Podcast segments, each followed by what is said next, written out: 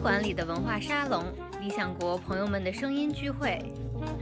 欢迎来到 Naive 咖啡馆。美国人对他的建国一直带有强烈的推崇，但从琼斯的这个描述中间，他说：“你看吧，美国是建立在谎言之上的国家。”独立战的时候，北美十三殖民地的总人口只有两百五十万人，黑人大概占这两百五十万人中的五分之一，就是五十万人。这五十万中间，每五个黑人就一个逃跑了，逃到了英国人那里。在现在美国的左右两翼啊，他们各自的都非常强调身份认同政治。在他们强调身份认同政治的时候呢，他们其实有一些共性。这共性就是。他们说，无论是左也好，还是右也好，都认为自己的所在群体是社会政治不公的受害者，是弱势一方，认为自己的处境和遭受的痛苦得不到主流社会的关注和体谅，认为造成这种情况呢，是整个社会政治结构需要大动手脚。美国革命不纯粹是那么高大上的、伟大、光荣、正确的东西。当历史教科书上是讲说，之所以美国革命，是因为英国人横征暴虐。那之所以有这个说法呢，是因为历史教科书的这个人，他必须也要讲政治正确。那当时的政治正确呢，是反帝国主义叙事。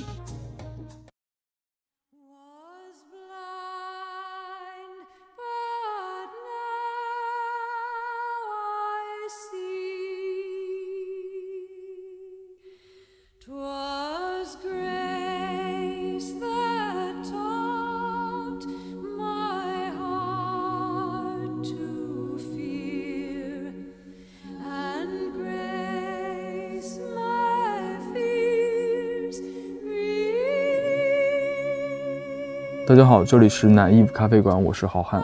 大家好，我是徐跃东。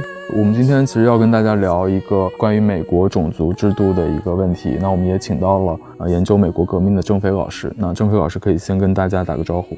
大家好，你好，我是郑飞。众所周知啊，就是一月二十号，特朗普的任期就要结束了。当我们回顾这个特朗普总统的任期这四年，我们会发现美国社会出现了一个最主要的症状，就是社会撕裂。其中一个最主要的问题就是种族问题。比如说，上周特朗普支持者在占领国会山的时候呢，有人就发推特说，如果占领国会山的是一群黑人，想一想警察会如何对待他们。这虽然不是这次事件的重点，但这也折射出美国社会深埋已久的一个就非常重要的问题。所以，我们今天就来专门讨论这个问题。就美国的种族问题源于美国历史上的奴隶制度，经过了漫长的黑人抗争史，美国种族问题。在近些年也取得了非常大的进步，比如说奥巴马也当上了美国总统。就像许多人认为奥巴马开启了后种族时代，就是说种族问题似乎不是那么重要的问题的时候，一个带有种族主义倾向的总统像特朗普就上台了，这也震惊了美国。因此，在特朗普执政的期间，像“黑人的命也是命”这样的运动就此起彼伏，美国黑人也开启了一股反思美国历史的潮流。我们这期节目的契机就是《风雨横渡》这本书的出版。这本书的作者西蒙·沙马揭示了一个在美国革命中备受忽略的问题，就是奴隶制在美国革命中的地位的问题。这种视角是一种以黑人为中心的书写美国革命史的一个视角。不知道郑飞老师怎么看呢？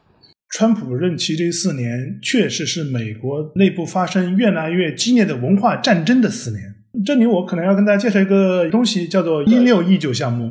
这个项目呢？你如果去看他的网页，他网页就直接说，说是旨在通过将奴隶制的后果和美国黑人的贡献置于美国国家叙事中心，重新构建美国的历史。为什么我在这里要谈这个项目呢？其实是因为我们不是一直有这么一句话嘛，叫做“谁掌握历史，谁掌握过去，谁就控制现在”。那么这个一扭一扭项目其实就是美国的不同派别的人在争议美国历史到底是什么。有一篇非常有争议的文章。是《纽约时报》的一个记者，叫做 Nico Hannah Jones，他写的。在这个文章中间，他发表了非常有争议性的一些观点。呃，比方说，他说美国是一个建立在理想和谎言之上的国家。我们于1776年7月4号通过的对独立宣言，宣称人人生而平等，造物主赋予他们不可剥夺的权利。但是起草这些文字的白人。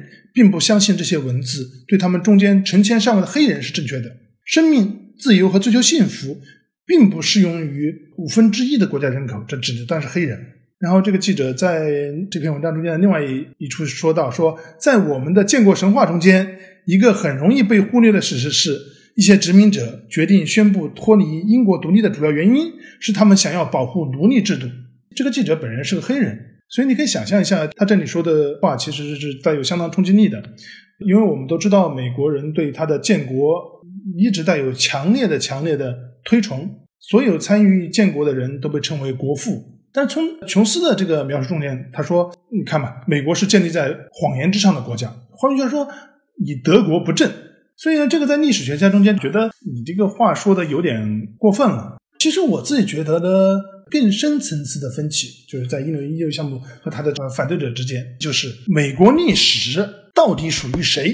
在传统的这个美国政治叙事中间，那美国历史属于谁呢？当然属于呃盎格鲁撒克逊人。”然后，盎格鲁撒克逊人因为他自己的这个呃政治理想，去融合了广大的移民，然后共同的一个奋斗，共同的一个进步的这么一个过程。那这个美国历史的主体，当然就盎格鲁撒克逊的呃白人。奴隶制问题只是我社会进步中间的一个缺陷，然后我在这个进步过程中间，然后我把它解决掉了。这个是一种视角。那另外一个视角呢，就是一六一九项目的视角。如果我们把美国史啊的起点不是从一七七六年开始算，而从一六一九年开始算，那就是说第一批奴隶到达美洲大陆的这个时间来算的话，那真正的美国人是谁呢？大家说，如果说从一开始黑人进行反抗，那么争取自由的这个过程，它的负担啊，以及它的成本，主要是由黑人来支付的话呢，这美国历史不能说是只是说白人的历史，这这个历史本身就是一个黑人抗争史。还有一些历史学家，他之所以提来提反对意见，我个人觉得。是因为一六一六项目本身有点味道不对，这个味道不对体现在哪里呢？就是体现在黑人和白人分得很开，这是个黑白对立的叙事。我觉得还有个原因是这样子的：这个一六一六项目它的这个叙述中间其实带有一些怨恨政治的色彩。这里要插说一句，弗兰西斯·佛山前一年刚刚写了一本书，叫做《认同》，这讲的是我的认同政治。他是这么讲的：在现在美国的左右两翼啊。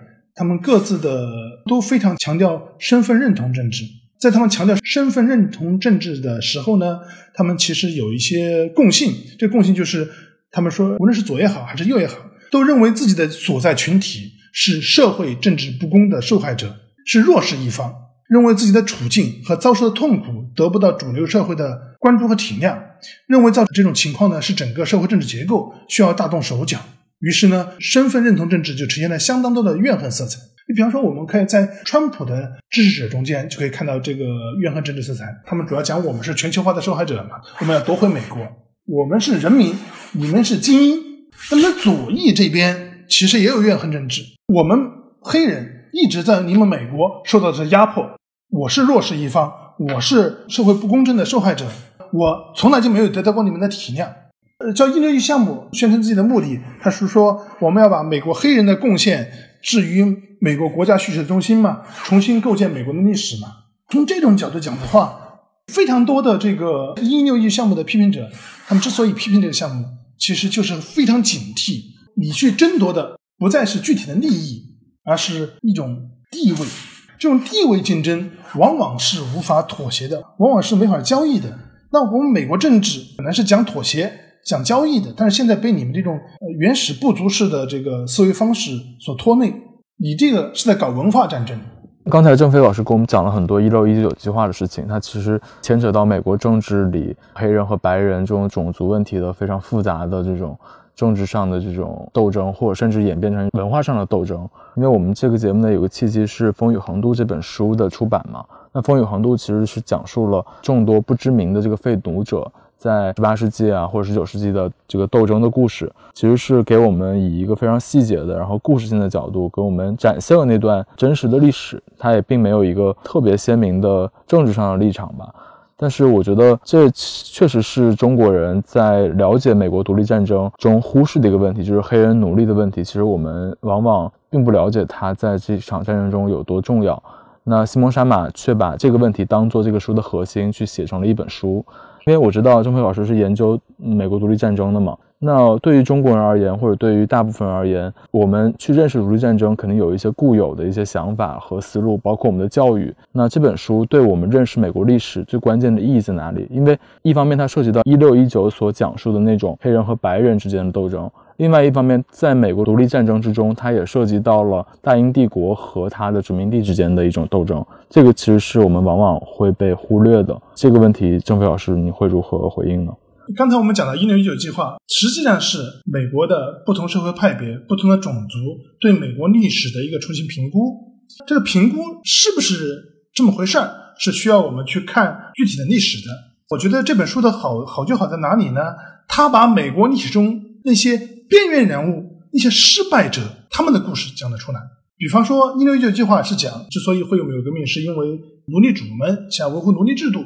老实说，在这本书里面，其实有一些片段是可以论证一六一项目的一些说法的。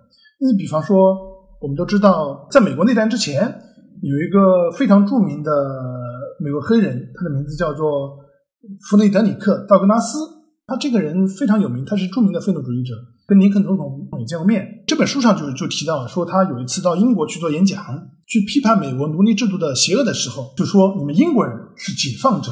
一八五二年的时候，他在独立纪念日的演讲中问自己，他提问自己提一个问题：七月四号的的国庆日对奴隶有什么意义？然后他回答说：你们崇高无比的独立，仅仅揭示了我们之间无法估量的距离。你们可以欢庆，但我们必须哀悼。换句话说，道格拉斯认为说，美国革命是你们白人的革命，是你们白人的解放，对我们黑人其实是一个损失。在这本书的其他地方，其实也也提到了相当多的这么一个例子。比方说，在革命战争期间，确实有成千上万的被美国南方所奴役的非洲人，把英国人看成是他们的拯救者。呃，既然你们是我拯救者嘛，那我们当然叫叫欢迎王师嘛。很多很多人就从自己的种植园主啊，从庄园里面逃走，去投奔英国人。七五年十二月份的时候，华盛顿的一个奴隶。给自己的兄弟写信的时候，就说到黑人啊，飞速的逃离华盛顿家的庄园。他在这个信中是这么讲的：要是他们觉得自己有机会逃跑，就没有一个人会不愿意离开我们。自由的滋味太甜了啊！这里边就纠正一下，说这话的人不是华盛顿奴隶，而是华盛顿的亲戚。当时在革命的时候，就是书里面其实也讲到，说杰弗逊呃有个判断，至少有三万个人，三万个奴隶逃离了弗吉尼亚的种植园，企图前往英国人的地盘。在一八五二年的时候，当时的美国历史学家叫做大卫·拉莫奇估算说，在整个南卡罗来纳，大概有三分之二的奴隶都逃跑了。总共算下来的话，这个独立战争期间啊，逃跑的奴隶大概有八万人到十万人。你不要小看这个数字，这个数字其实是按照当时人口比例是非常的大。因为在独立战争的时候，整个的北美十三殖民地的总人口只有两百五十万人。那么黑人大概占这两百五十万人中的五分之一，换句话说就是五十万人。那这五十万中间，每五个黑人就一个逃跑了，逃到了英国人那里。那这个数字其实是非常之大。这个书里面还其实还讲了一个细节，就是呃，就是我们大家可能都都看过的一部电影，是梅尔吉布森主演的那部电影叫做《爱国者》。你看到那个主人公旁边不是个黑人奴隶对吧？跟他一起奋勇作战。作者呢就讲说。说你这个电影啊是纯粹虚构，为什么呢？在现实生活中间，不是黑人跟着本地人去打英国人，而是黑人跟着英国人去打本地人，这个更说得通。这本书中间还其实还谈到了一些东西，比方说当初的这些美国建国者们在奴隶制问题上面其实比较虚伪。比方说本杰明·富兰克林，他是美国的国父之一，他本人呢曾经私下批评说，我觉得奴隶制非常不人道。那应该废除，但是呢，在整个美国革命的呃的前期的时候，他当时在英国做这个殖民地驻英国的代表，当时的英国人就批评这个美国人搞分裂，美国人呢就回答说，我们不是搞分裂，我们是要求自由。那英国人就批评说，你们本身就是奴隶制嘛，你们说为自己要自由，却不准别人要自由，不是很虚伪吗？但是富兰克林就为美国人辩护，他说啊，或许你认为。黑人的性情温和，易于管教，有些黑人确实这样，但是大部分黑人都诡计多端，内心黑暗、阴沉、恶毒，报复心重，残忍至极。这富兰克林说的话。换句话说，他觉得说我们搞奴隶制是因为这个这些人本身应该被当成奴隶。奴隶制和美国革命之间的反差，当然富兰克林是做辩护，但另外一个革命者名字叫做波特里克·亨利，这个波特里克·亨利就说了一句很著名的言语，就是说不自由不宁死，就他说出来的。他是能够意识到这个美国革命的原则和现实之间的这个差异的。他说了这么一句话：“我总觉得这是一个极其不公正的制度。我们正在奋力争取的东西，正是我们日日从别人身上剥夺和掳掠的东西。可这些人同我们一样，完全有权利享受自由。”呃，讲到这里，我们就这本书就其实就讲到一个问题，就是说美国革命中间黑人问题、奴隶问题确实是一个问题。换句话说，美国革命不纯粹是那么高大上的、伟大、光荣、正确的东西。就您刚刚说，风雨横渡，它为美国革命补充了一种视角，就是一种在这种独立战争中从黑人的视角出发，大家经常忽略的一个视角。那郑老师，您觉得像奴隶制问题在美国革命史中到底应该处于一个什么样的地位呢？因为像一六一九计划这样，它可能会将奴隶制在美国革命史中处于一个相对比较高的地位嘛。以及中国人的革命，美国革命叙事都是用一种像一种官逼民反的这种革命叙事。就郑老师，您怎么看？您觉得美国革命的原因是什么呢？我个人觉得这本书当然写的非常好了，他写的揭示了美国的革命中间一些边缘人的失败人的视角。我的看法是什么呢？就是美国历史学家对一六一九项目的批评其实是有道理的。我自己用一句话来说明我的立场，这句话是这样子的：说美国革命。并不是围绕奴隶制而发生的，但是奴隶制又确实是美国革命的边缘问题。呃，因为我们自己做历史嘛，我们就知道历史上确实发生什么事情。首先，第一个，美国革命肯定不是因为美国的这些建国者们为了维护奴隶制度才发动的，这个肯定不对。要知道什么东西是什么，那主要不是靠自己说，而是看你的对手怎么想。英国人呢，去讲美国人。美国是不是因为维护奴隶制才闹革命的？也要去看他的对手英国人是怎么想的。很显然，英国人不是这么想的。英国人呢，你美国人闹独立不是为了维护奴隶制。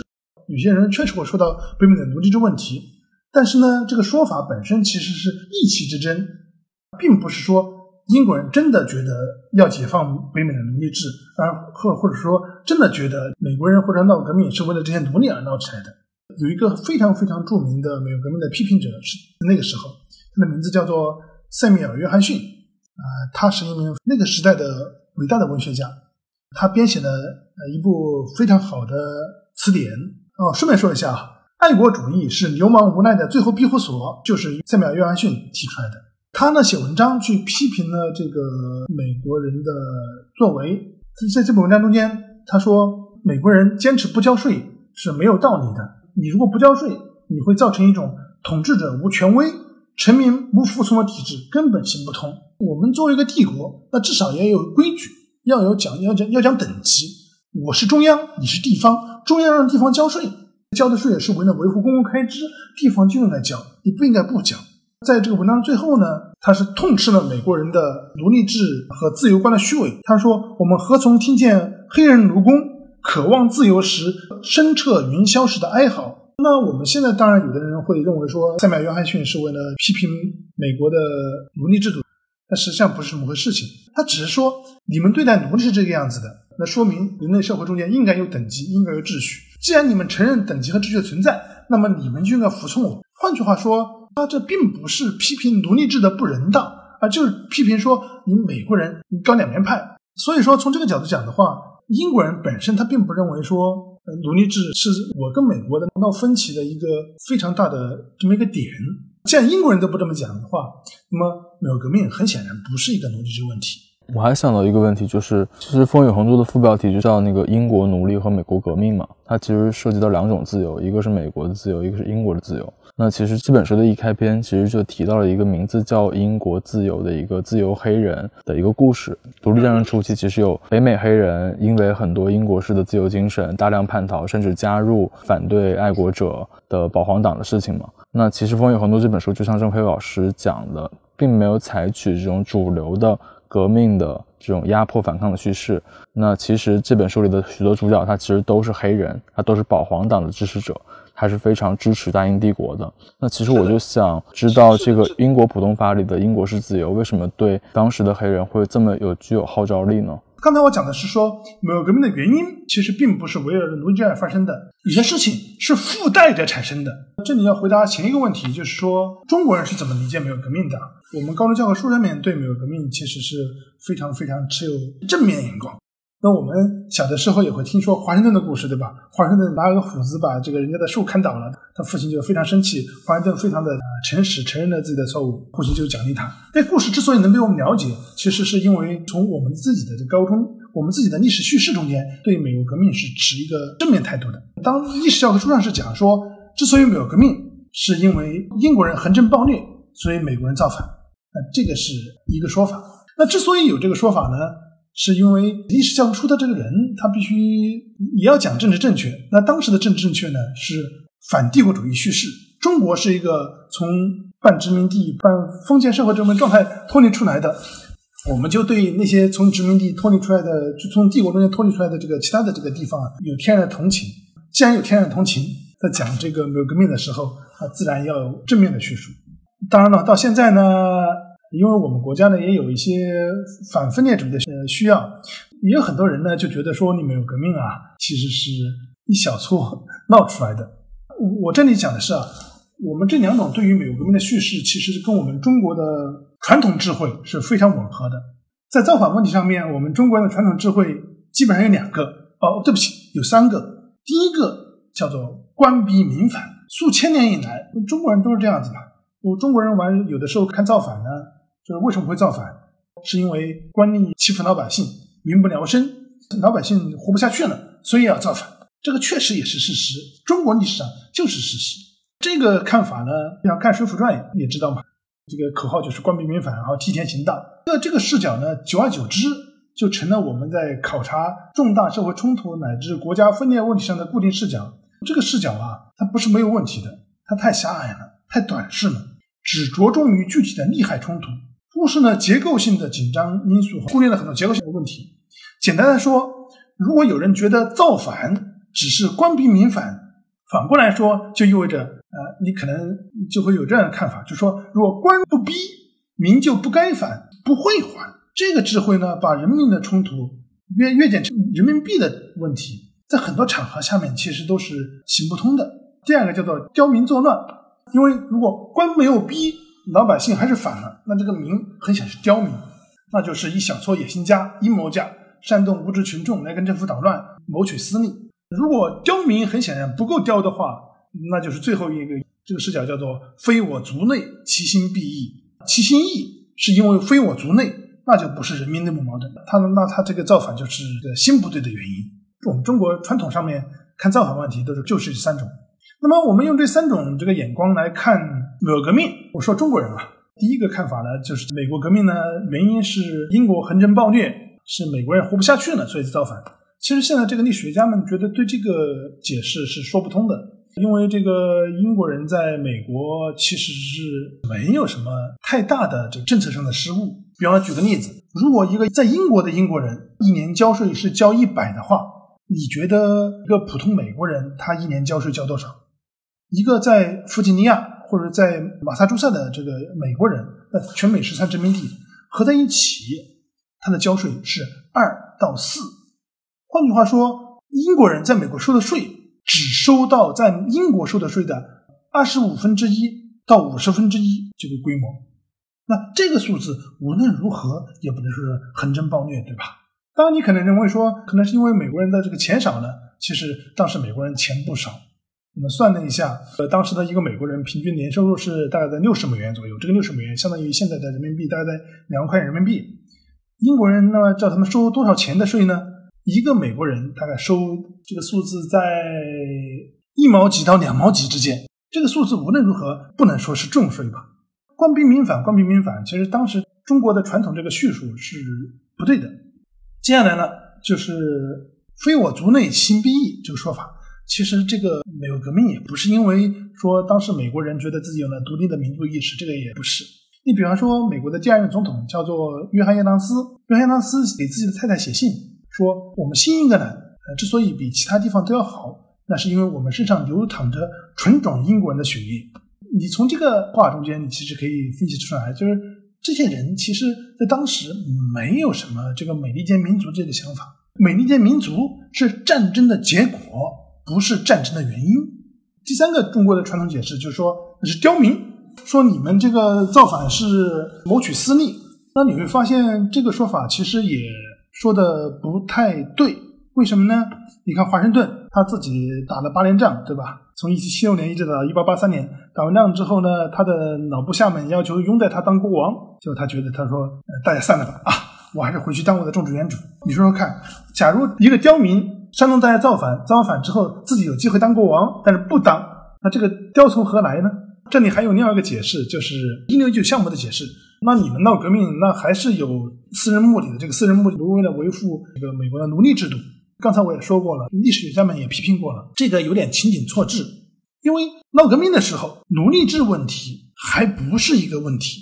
无论是英国人也好，还是美国人也好，都没有认真想过要废奴。英国人在革命战争中间确实有解放奴隶的这个做法，但这个做法本身其实也不是为了废除奴隶制，因为敌人的敌人就是我的朋友。既然你们在闹革命，那么就把你们的敌人释放掉。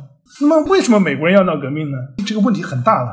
我在这里可以先给大家说一下，第一个，不要把就是美国革命只看成是殖民地对帝国的反抗，你应该看出美国革命其实是一场英国内战，北美的独立或者美国的诞生不是战争的起因和目的，而只是战争的后果。第二个，不要单纯的从英美关系的角度去考虑美国独立问题，而应该把整个英帝国的整体的政治社会环境纳入视角。从这个角度讲的话。奴隶制问题，它只是北美的内部的一个小问题，它不是革命的这么一个大问题。那这里可以大家推荐几本书，大家可以去看一看。第一本书是伯拉德·贝宁的《美国革命的思想历史渊源》，这本书叙述了美国革命思想是如何从十七、十八世纪的英国思想资源中间浮现的，十八世纪中叶的英国的政治社会动荡又是如何触发了殖民地人民的危机想象，从而点燃了革命导火索的。那第二本书我要推荐的是杰克·格林的《美国革命的宪法根源》。这本书刚刚在前几年也翻译过来了。这本书探讨了英帝国的宪法争议来源和发展，最后是着著，叫做《帝国的分裂》。我在写这本书的时候，就其实就是谈了一下美国革命中间啊，很大程度上面是由于英国人一方和美国人一方的对彼此的错误理解、错误想象，呃，是一个误会。其实刚刚郑飞老师也讲到了，英国是自由，也有某种虚伪。其实《风雨横渡》里的后半部分也提到了很多英国的军官或者英国的军队，呃，他其实也就是完全出于一个政治斗争或者军事斗争的目的去解放黑奴，或者运用黑奴作为他们的一种呃士兵的团队，就这样去操作。他们也不是像我们想象中的，好像英国人。特别的信任这个普通法的精神，然后把它变成一种好像非常理想主义的事情，这也非常的不英国。那其实那个书里提到一个细节，就是北美的很多黑人后面在英国皇家海军的帮助下抵达了塞拉利昂，但是他们并没有得到期望式的那种英国式自由，这是为什么呢？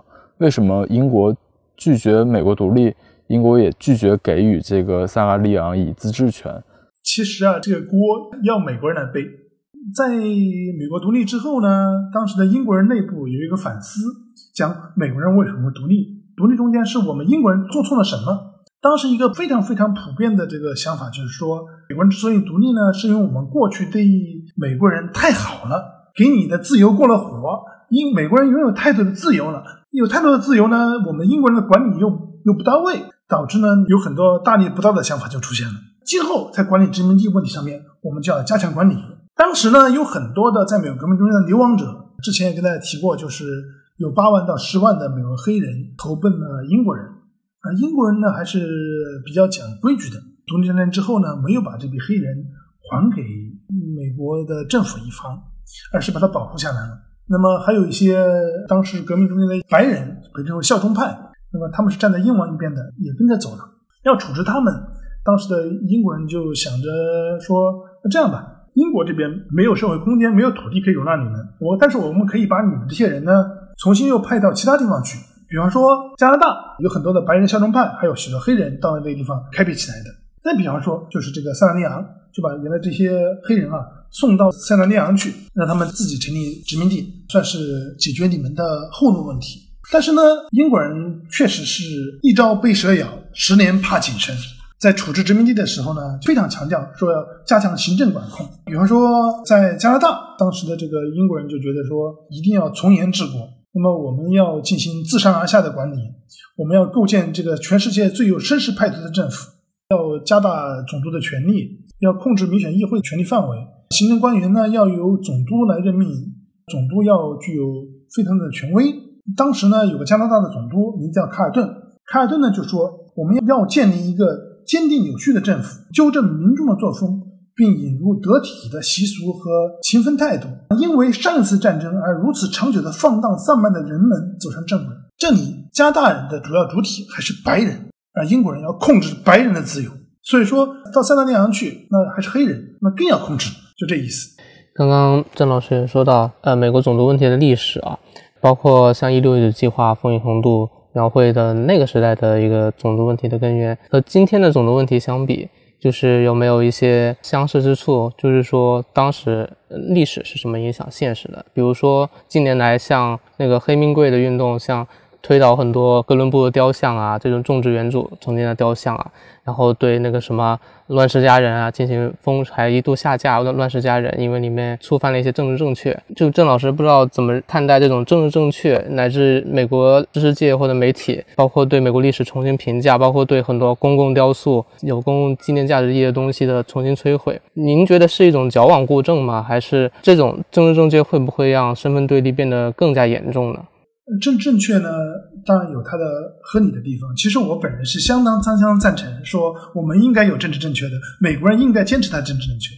但是我们确实也要看到，美国的社会到现在为止出现了相当大的社会分裂，对政治正确的强调，对政治正确的工具性利用，是成为了这种社会分裂的助力。换句话说，我个人认为说政治正确是好的，但是呢，有些人。不正当的使用了这个工具，美国的种族问题啊，当然是很严重的问题。但是我们也要看到，就是说，这美国这现在呢，它的种族问题跟以前的种族问题确实不是一回事情。如果说在以前的种族问题，比方说在有奴隶制的时代，那是一个种族压迫；在奴隶制时代之后，是个种族歧视的问题。到现在，种族压迫和种族歧视很明显的是要少了很多。现在的黑白问题呢？就美国的黑人和白人的问题，我觉得在很大程度上面不能就用老眼光去看，它不是一个纯粹的种族压迫，也不是纯粹的一个种族歧视问题，呃，也带有很强程度上的种族竞争、利益争斗的这么一个成分。那郑老师，那您觉得这种政治正确会不会是，比如说，比如说推倒雕像啊这种行为，包括在影视剧里面啊，针对一些。必须使用什么黑人演员啊，就之类，你觉得会是一种矫枉过正吗？还是一种？再说一遍啊，我其实相当赞成政治正确的。你说在推倒雕像，或者说是影视中间故意强调黑人演员，因为我个人觉得，从某种程度上说，这是可以理解的。从某种意义上，这也是值得警惕的。我因为我自己是研究呃美国的革命史，也对欧洲近代史有一定了解。现在很多人去讲美国的种族问题啊，有的时候会把它跟旧南非做对比，我觉得这个是一个比较错误的类比。现在的美国呢，种族问题呢，让我想起了什么呢？它让我想起了十九世纪末的奥地利。十九世纪的时候啊，当时的奥地利人主要种族是德意志人，但是奥地利里面还有许多的少数种族，比方说呃捷克人，比方说意大利人，比方说呃克罗地亚人。为什么这个美国让我想起了奥地利呢？就是在那个时候，十九世纪末的时候。在奥地利内部出现了一些非常不妙的场景，比方说，这个捷克人和德意志人在布拉格的街头打架，打架的缘由是讲是捷克语的这个学校的主导权归德意志人还是归捷克人。再比方说，这个德意志人和意大利人在街头打架，打架的原因是大学里面是不是要设置意大利语的分部？其实呢，换句话说，在十九世纪末的时候。在奥地利内部也出现了某种意义上的文化战争，那些少数主义拼命要求发出自己的声音，要求树立自己的雕像，呃，要求呃设置自己的标志。人群的多数呢就觉得说，你们少数主义这么做是是分裂国家，是搞狭隘民族主义，在那个时代，族群和族群之间产生了强烈的竞争。这个事儿呢，讲到现在，因为我们以前讲黑白，黑白是总是把它讲到种族来看的，但是呢，到现在为止，其实黑白之间带有很强的民族竞争关系了。以前的政治正确是讲的是我们要实现种族间的平等，但是呢，当黑白两方的民族主义情绪上来的时候，这个政治正确实际上是既增加了黑人民族主义的这高度，也增加了白人民族主义的高度。换句话说，以前为了实现种族平等而设置的东西，到了现在就恐怕不太适合。这个倾向呢，看来像是美国社会中以后的大趋势吧。嗯，那您觉得像特朗普任期结束，拜登上台，您觉得美国种族的未来会怎么样，或者怎么样才能缓和这样的美国的种族问题呢？首先，第一个，如果我们去看川普四四年的话，我们明显可以看出一个倾向，那就是白人民族主义，白人民族主义正日益成为美国政治的这么一个显著现象。可以去看这个川普的支持者中间，在当然支持者中间也有黑人，也有拉丁人，也有这个华裔，但是它的主体确实大多数、绝大多数都是白人。他的反对面一方就是民主党那面倒是黑面孔很多，拉丁裔面孔很多，华裔面孔很多。为什么很多人对川普非常大的警惕呢？就是因为川普搞的这种白人民族主义啊，在很大程度上面是美国的主体民族在某种程度上面放弃了自己的。主体民族的这么一个认知，而把自己看成是多民族集团中的一份子，是真逆人群中的意志。那那您觉得怎么样才能够缓和美国的种族问题呢？在未来，老实说，我比较悲观，因为从近代历史的这个角度来看的话，一旦在一个国家内部有些人群开始演化出了某种的民族主义意识，有某种民族主义情绪的话，那么。他的意识和情绪就不太容易会消失。如果这个人群是国家的主体人群的话，那么这个国家很可能会陷于分裂或者是军人斗争之中。所以从这个角度看的话，我预计美国将在未来的几年之内出现更多的黑白斗争，更多的种族情绪，而不是相反。